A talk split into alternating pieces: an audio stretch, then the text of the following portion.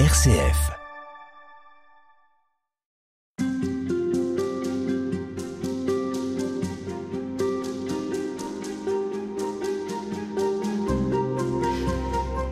Sœur Marie-Guillaume, on vous retrouve pour continuer d'évoquer euh, Thérèse de Lisieux.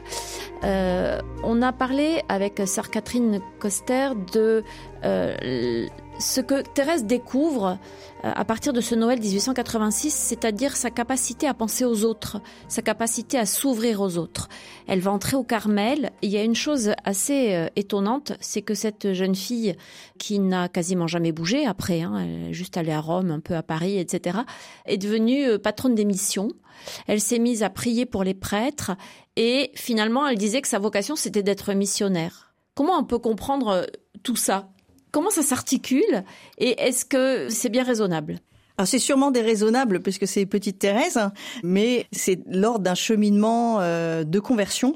Je vais reprendre à partir de Pranzini parce que lorsque Thérèse euh, prie pour Pranzini, elle lit dans le un journal truand, hein, condamné pour meurtre est condamné et Thérèse ne se fait aucune illusion. Bien sûr, il sera exécuté.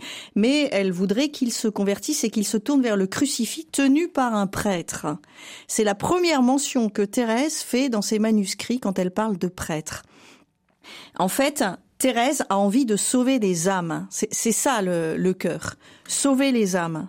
Et avec l'expérience de Pranzini, elle fait l'expérience de sortir de son cercle étroit. Elle dit, en peu de temps, le bon Dieu avait su me faire sortir du cercle étroit où je tournais, ne sachant comment en sortir.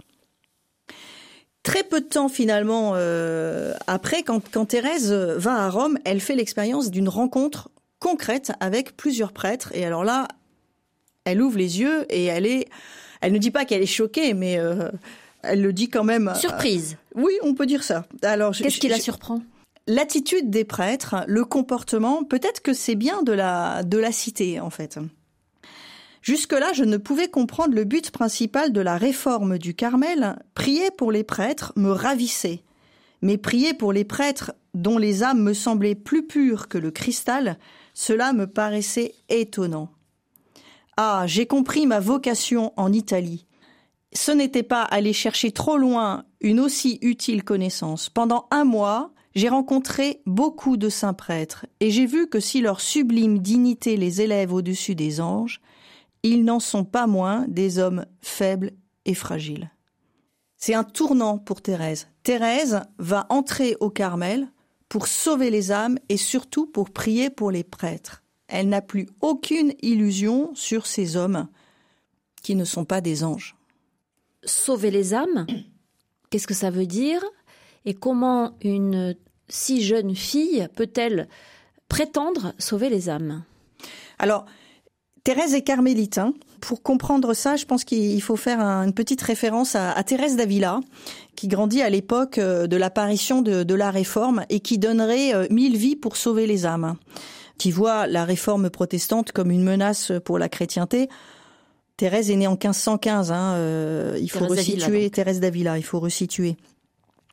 Et donc il y a ce souci de conversion au sens de faire connaître à un maximum de personnes l'existence de Dieu et l'existence spirituelle du cœur à cœur avec le Seigneur. Donc sauver des âmes, c'est euh, tourner des âmes vers le Seigneur, qui finalement devrait être quelque part la, la première orientation. C'est ce pourquoi euh, l'humain est fait et ce vers quoi il s'est détourné. Donc sauver des âmes, c'est un, c'est c'est la vocation d'un baptisé pour la petite euh, Thérèse. Seulement aujourd'hui, une expression comme celle-là, on a peut-être un peu de mal à la comprendre et à l'admettre. Enfin, il y a un côté un peu désuet dans cette manière de parler. Ça peut faire obstacle. Je pense qu'il ne faudrait plus euh, l'exprimer ainsi aujourd'hui. Euh, le Concile Vatican II nous a nous a appris à le à l'exprimer autrement. On sait très bien euh, que tout homme de bonne volonté euh, a sa place euh, et on n'est plus dans quelque chose de, de, binaire, euh, baptisé, non baptisé, et il faut absolument baptiser tous les hérétiques. c'est fini cette période-là. Vous pensez que Thérèse, elle était un peu dans ce schéma-là? Thérèse était dans un schéma, Jésus est mon unique amour, je n'ai qu'un seul désir, c'est de le faire connaître. C'est pas gagner des points et, faire remplir des registres de baptême. Hein. Ça, c'est pas ça qui l'intéresse. C'est une union, un cœur à cœur avec le Seigneur. Faire en sorte que ça contamine un peu le monde entier, quoi. Ah oui, elle est vraiment dans la contamination et c'est pour ça que finalement elle, elle choisit de prier pour les prêtres parce qu'elle va, elle va dire prier pour les prêtres, c'était faire le commerce en gros puisque la tête, en atteignant la tête, elle atteignait les membres. En priant pour les prêtres, les prêtres devaient convertir les âmes. Et donc elle touche un, elle fait tomber dix dominos et les gens sont, sont convertis. Et c'est pour ça que Thérèse prend à cœur de prier pour le prêtre. C'est pas pour le prêtre lui-même, c'est pour sa fonction sacerdotale. Et ça, c'est très très important chez Thérèse elle se rend bien compte qu'il y en a beaucoup qui ne sont pas assez saints et euh, que par leur manière de célébrer, leur manière d'être prêtre, elle peut toucher euh, un maximum de personnes.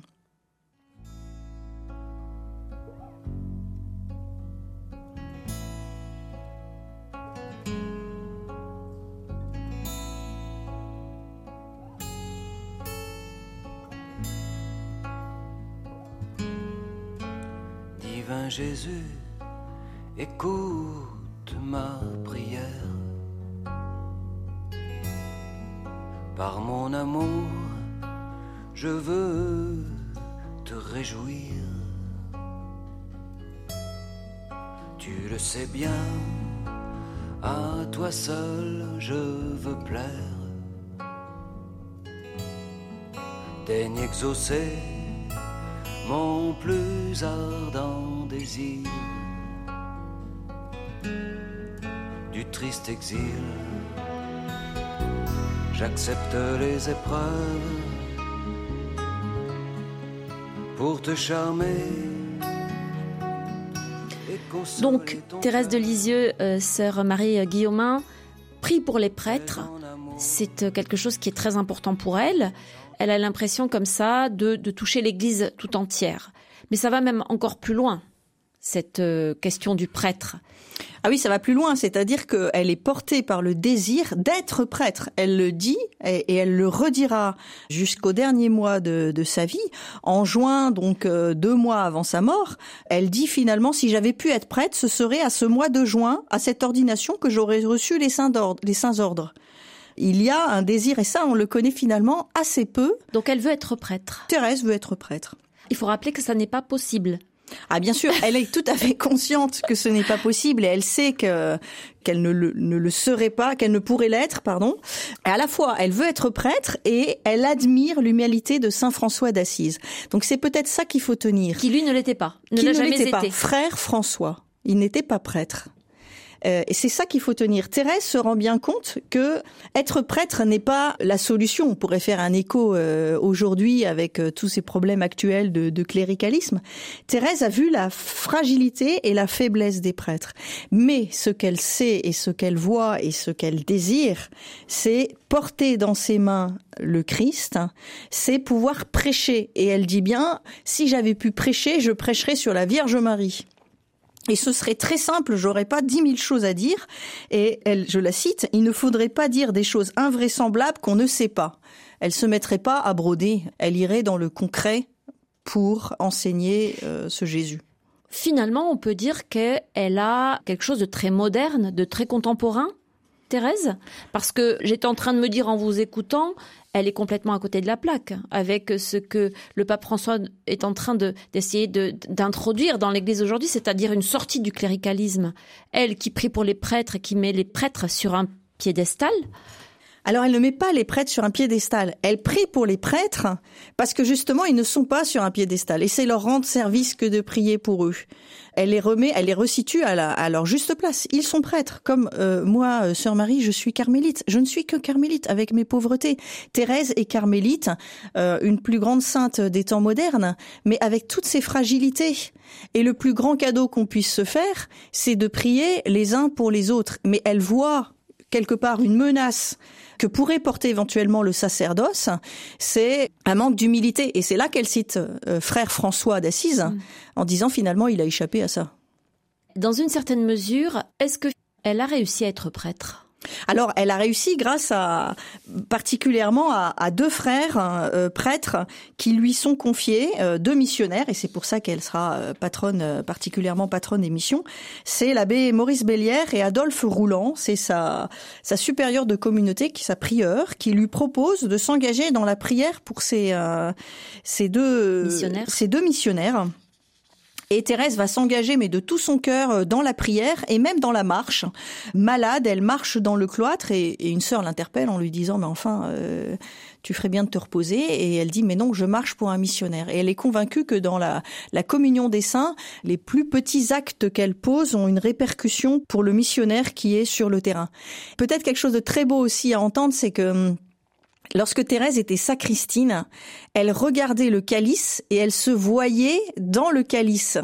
Le euh, reflet? comme elle voyait le reflet d'elle-même dans le son reflet dans le dans le calice et, comme pour euh, quelque part imprégner quelque chose de sa personne, être participante de cette offrande euh, à l'autel. Mais quand vous dites qu'elle a finalement, dans une certaine mesure, été prêtre, c'est-à-dire parce que là, vous nous parlez des missionnaires et le fait qu'elle a prié pour des missionnaires. Nous sommes, de par le baptême, prêtres, prophètes et rois. Thérèse, début du siècle, bien avant Vatican II, elle l'annonce et elle le vit. Être prêtre, c'est quoi? C'est une offrande d'amour au Christ, offrir toute sa vie. Être prêtre sur l'autel, ça se prolonge dans le quotidien dans une offrande. Merci pour la transition, sœur Marie. À bientôt.